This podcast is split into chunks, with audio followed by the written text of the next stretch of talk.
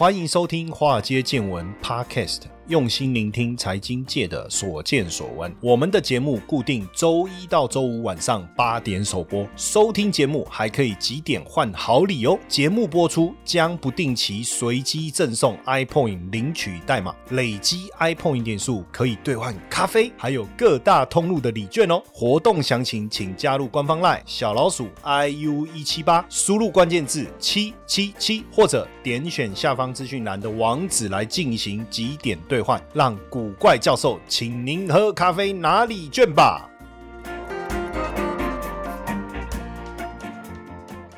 好，大家好，大家晚安，我是古怪教授谢承彦，呃，欢迎大家收听我们的这个节目了哈。今天要跟大家聊什么呢？今天来聊这个 NFT，哇，什么是 NFT 哦？它到底是一个投资的机会呢，还是这个金融诈骗？哦，那我们好好的来了解一下哈，好好的来了解一下。二零二一年最红的关键字是什么？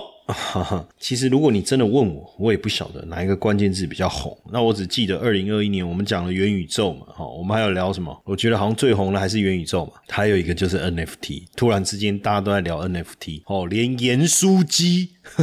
也在搞 NFT，对不对？哦，艺术品的 NFT，猴子画像的 NFT，那到底什么是 NFT？等下我们会慢慢的解释。当然，呃，从比特币开始到以太币，这种就是我们所谓的加密货币。那加密货币其实每一枚的。概念是一样的，这个叫同质性哦，每一个人都长一样，它也可以替代它，它也可以替代它，就是呃，你拿出一枚比特币，当然加密货币你是没办法拿出来的了哈，但假设我可以拿出来，那这一枚跟另外那个人的比特币有什么不一样？都一样嘛，对不对？所以今天。就好像你你拿出五十块钱的铜板，然后你付了付了这个铜板，那个老板拿了这个铜板再付出去，然后最后这个铜板哎不一定回到你手上，结果你可能去买东西，等一下找钱找了一个五十块，这个五十块会跟跟你刚才付出去的五十块一样吗？其实不一样，对不对？可是。它的性质是一样的，这叫同质性哦。所以像加密货币本身其实是叫同质化代币，价值作用都一样，也可以任意的交换，也可以分割，不一定要用整数。所以有人比特币你可以持有零点零零零一枚，对不对？OK。好，那 NFT 不一样，它是非同质化代币，其实它用的就是这三个英文字叫 non-fungible token 来去取这个英文字母的第一个大写哈，那这个是叫 NFT，那它是有独特性、不可替代，也有稀有性。其实就好像我们每一个人一样，我们每一个人都是不一样的，这就叫非同质化。或是你讲指纹，每一个人的指纹都不一样，这就是非同质化。那当然，它是架构在区块链的技术哦，所以它能够具备防伪的特质。那这样的一个概念适合用在什么？哎，比如说身份认证啊，未来比如说每一个人的身份证，它如果是一个 NFT，那因为它不可替代，对不对？又有稀有性，未来在网络上，也许我们的认证方式就可以透过 NFT 啦，哦，游戏的宝物啦，或者是艺术品的珍藏啊，哈。那因为呃这几年呃很多的这个投资的资金涌入。加密货币哈，那 NFT 也受到了关注。二零二一年三月啊，国际拍卖行佳士得拍卖了个艺术品，这个艺术品叫 Every Days the First Five Hundred Days，就是呃头五百天。结果呃大家一直。这个第一个五百天，或者是你可以这样想，然后呢，七千万美金，到底是 five hundred five thousand？我我怎么记得是五百五百天还是五千天？应该是五百天啊，五百天大概一年多嘛。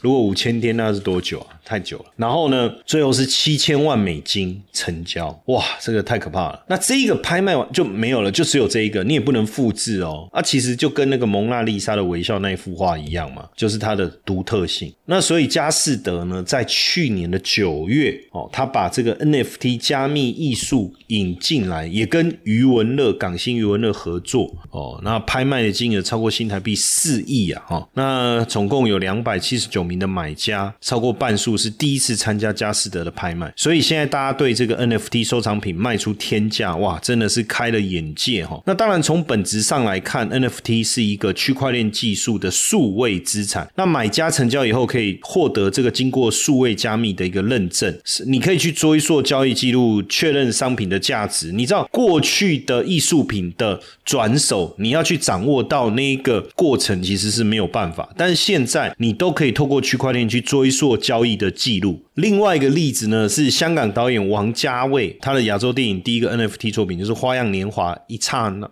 一刹那，对不对？去年十月拍卖哦，去年十月拍卖。那这个拍卖的内容是王家卫在一九九九年拍摄电影《花样年华》没有曝光过的一个片段，但长度是一分钟三十二秒了。那最后成交多少？一千五百二十万台币。然后像周杰伦不是也呃发行了一万个 NFT 的小熊，每个一千元美金嘛？哇，进账一千万，这个太厉害厉害了，太厉害了。哦，那像霹雳。布袋戏哦，也跟这个 NFT 的一个流通平台叫 J Car，它发行是魔吞十二宫的 NFT，哎，那时候哇，铁粉是疯抢啊，网站瞬间被灌爆，哦，宕机了十五分钟，然后半个小时就卖掉了。那华研音乐呢，也上架，也在 NFT 的平台上架动力火车的演唱会的套票哦。那就限量十组，那这个是两万块，包含三十秒动力火车的影像音乐哈，还有当时这个演唱会的摇滚区的双人套票，那当然还有独家什么呃 VIP 的这种特权哈，独家 VIP 的特权这样，当然还有餐饮业者哈，那个是盐酥鸡，这个这个这个厉害，这个很有头脑，他在 NFT NFT 平台上面，你可以就是转手交易一次 N 这个 NFT 可以去兑换一份同样的餐点，这个这个。蛮有趣的哈，蛮有趣的。那他发了 NFT 又爆红哈，两个礼拜后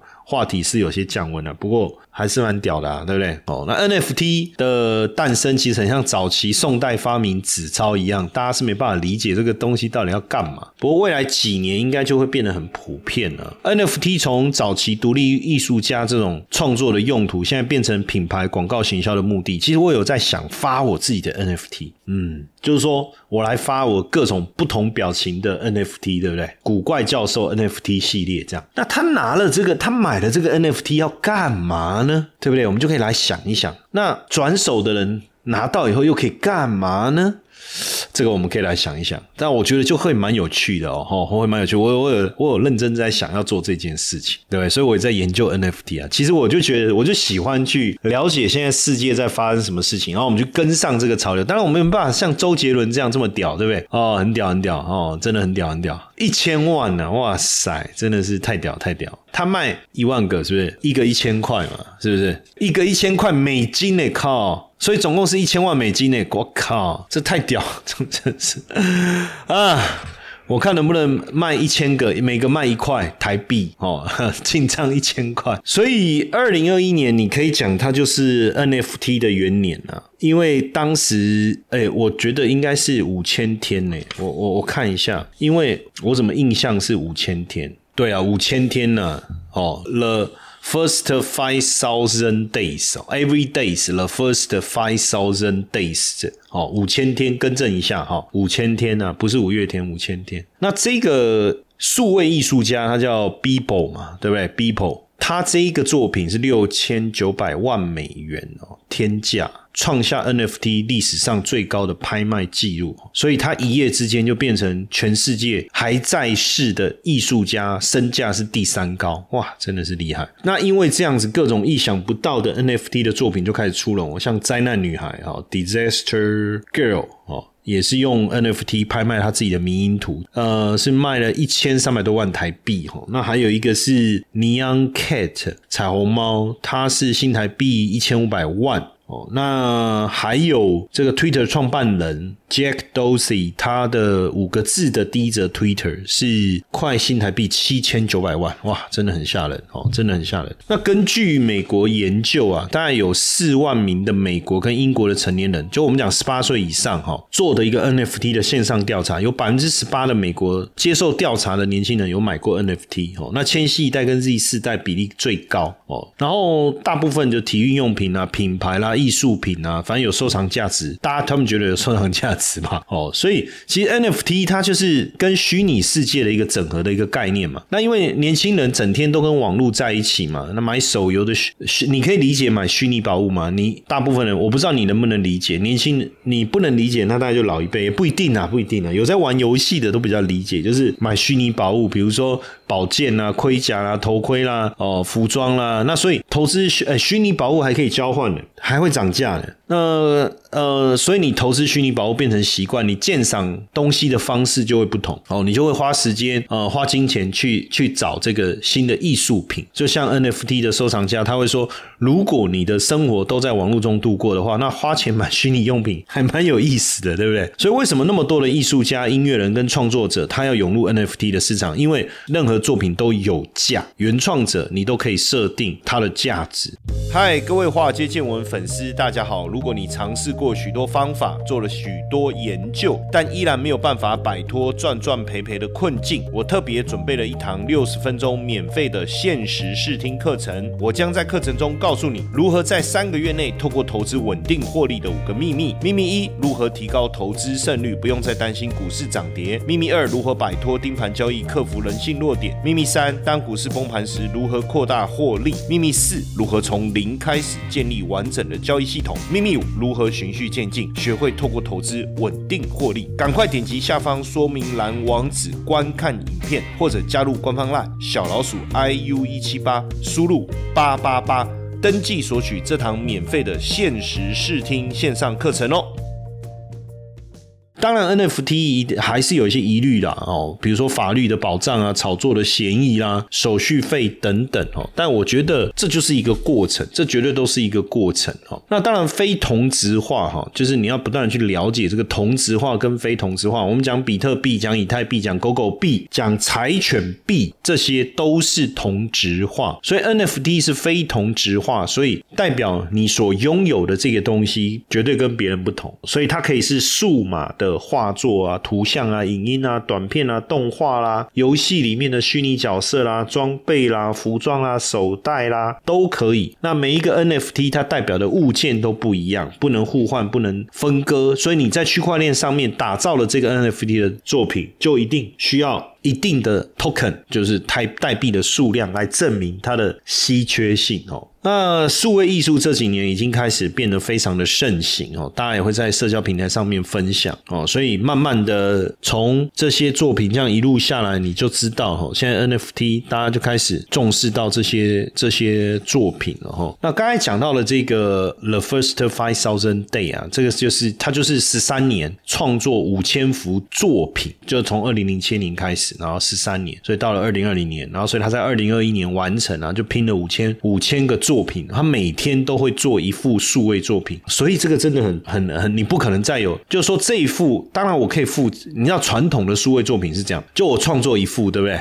我就一直复制、复制、复制嘛。那我现在创作五千幅，我也可以一直复制。可是我，然后我把这五千幅拼成第五千零一幅，OK，我还是可以一直复制嘛。我就就按右键了，复制贴上，我就这个作品就出来。可是 NFT 的意思就是你没有办法复制，就就只有这一幅，拥有的人就只有他，就只有这一幅，买到花快七千万美金买到的人就只有他有这个东西，别人就是没有。当然你说截图那是另外一回事，但你截了图没有用，因为你没有办法在虚拟的环境里面把这幅画挂上上。去，你知道，假设你今天在元宇宙里面，你买了一块土地，你盖了一间元宇宙的房子，你进入到元宇宙的客厅，你可以在墙壁上挂上这幅画。那我请问你，如果你是截图，你要怎么挂？完全不是这个逻辑，哦，完全不是这个逻辑。那所以呢，像包括 NBA 哦，也透过 Top Shot 的这个平台去动画记录明星球员比赛时候的精华片段，然后还有这种什么常见、罕见、传奇的分类，然后从九块美金到九百九十九块美金不等哦，等于是很像以前的球员卡。那结果他们做了这个 NFT 的作品，进账又三亿美金。你看，所以所以这个新新时代嘛，对不对？那所以非同质化 NFT 绝对是现在最热门的议题。那各个明星呢，也都争相的投入，那很多东西也价值不菲。那为什么大家要投入？当然，一个展现自我，另外一个是投资的思维。但是你就要小心，因为在这种热潮之下，其实这种诈骗就会开始变得很多。比如说买 NFT，你可以抽房子，所以房地产就发生了类似 NFT 这种诈骗。那呢，他就说网站叫做空投梦想家嘛，吼，那你买了这个 NFT。哦，然后呢，你你你的房子我可以帮你鉴检哦，然后你要买房子可以拿到折扣，甚至可以参加抽奖哦。那抽可以抽到什么一千三百万的捷运宅哦。那合作的对象有谁？哇，有什么远雄啊、力宝啊、长虹啊、丰益啊，这些都是。就四大建商嘛。哇，那假真的吗？如果真的是这样，OK 啊，来投资。结果实际上就是一个骗局，因为像远雄他们根本就没有跟他合作哦，也没有什么参加这个抽奖活动，什么都没有。所以当然 NFT 也被人家诟病嘛，就是说是不是根本就是一个诈骗？其实我觉得还是我不杀伯乐，伯乐因我而死，是不是？用用这个来形容贴切吗？嗯，好像又不是那么贴切哦，就是一种原罪，也就是说，你是一个新的概念，然后因为不容易理，就像早期是不是很多外汇诈骗，对不对？那现在谁还会用外汇去诈骗？他们都在公公，谁没有人？现在有谁不知道货币市场其实就是正规的一个市场？你要去套利，那怎么可能？所以常常会有很多那种诈骗，他可能像之前不是有那个什么把黄金磨成粉，有没有？然后带出去什么，然后再去熔掉，然后再变成一。块，然后去卖，然后这就可以套利。那么偷偷偷利就是一个骗局，不是吗？那现在因为 NFT 确实有这种真的获得丰厚收入的这样的一个案例，我们刚才讲的那个艺术家就是嘛，对不对？这是真实的哦。那所以大家就开始用这样的一个例子，包括周杰伦的例子也是真的嘛。那就开始来拼凑出一些可能疑似这种诈骗的，像刚才那个房地产那个肯定是诈骗的。那因为另外有个直播主不是也被指控说用 NFT 诈骗。哦，然后还有这个另外一个直播主，一个妈妈，她说她就是买了这个 NFT，结果最后哎，怎么连架上都看不到，都看不到？那像这种就有可能会不会是是一种诈骗呢？你就要特别注意了哈。那当然这个。NFT 确实成为一个风潮啦。你如果上 Google 搜寻哦，去年下半年到今年上半年，NFT 这个是绝对的，绝对是全球热门排行榜哦。那媒体是铺天盖地的在报道，不管是叫战手册哦，还是鼓吹他自己有多厉害，大家都想靠 NFT 来发大财。那根据 NFT 数据公司的研究，呃，二零二一年有超过两百五十万个 NFT 加密钱包的持有者，它的销售总利润是五十四亿美金。两百五十四五十万个加密钱包的持有者，销售总利润是五十四亿美金。那其中有四十七个钱包的利润超过一百万美金。那你这样一算就知道，大部分的人都只有赚到零。头理解意思吗？四百七十个钱包是一百万美金，那两百五十万个钱包是五十四亿美金，就四百七十个，每一个是一百万，那你就四百七十乘一百万，就是这个总金额你把它扣掉，对不对？然后剩下的就是两百五十万减掉四百七十个来平分，那就是零头嘛。所以好像也没有那么容易吼。就是我们看到那些很厉害的例子，可是实际上算一下，大部分人可能都还是韭菜，被割韭菜。所以当然你站在风口上，猪都能飞，但是。到底那如果风一走，猪跌下来也是粉身碎骨啊！所以风口产生的同时也是风险啊。那 NFT 是不是真的随便买随便赚呢？那它是不是它是一个新的金融趋势没有错，还是一个骗局？还是一个骗局？那是不是真的有这个价值哈？那政府也目前没有来管，也没有人在维护维持这个交易秩序。我觉得目前法规上你也很难，因为说管这件事情，它就要有法规，法规需要拟定，拟定它需要有一定的流程。哦，所以这个似乎好像还没有那么容易，所以就形成了一个模糊地带。那这种模糊地带呢，就是诈骗集团最喜欢的了，对不对？哈。那当然，现在因为时代进步的太快了哈，这个全球数位化的这个过程啊，那很很多东西法律解决不了啊。那 NFT 又是一个新的经济模式，有所谓的数位资产哦，那当然就有可能有这种有心人士圈钱以后跑路嘛，对不对？哦，那说实在的，现在很多年轻人他有一种被剥夺感啊，那那赚了钱投入了这么多也得不到什么，那如果能够在数位这个虚拟世界里面，对不对？也能够拥有一些他才能拥有的东西。其实我我跟各位讲，他的他的心态很简单呢，就是想要拥有。我没有办法买一间房子，但是我可以我可以拥有一张 NFT，这个 NFT 又只有我有。那当然，因为 NFT 发展的很快，骗局啦、IP 的纠纷啦、侵害著作权啦、商标权等等。但是因为虚拟资产这个部分，目前还没有真正专法来去讨论哦，所以我觉得可能要等他们发展一块，可能受害者多了以后，有更多的经验，才有办法拟出这个法令来对应的哈。那当然，现行各国现行的法规，NFT 可能碰触到的，包括洗钱防治法啦、金融法规啦。哦，有没有证券法规的问题、智慧财产权的问题？那因为 NFT 确实产生了不少的投资骗局、诈骗的一个纠纷，甚至这个被沦为洗钱的对象哦，或是哄抬价格、反复交易哦、不实的协议哦，没办法转换到钱包等等，甚至有一些侵害著作权、商标权的这样的一个状态都出现了哈。那当然，未来。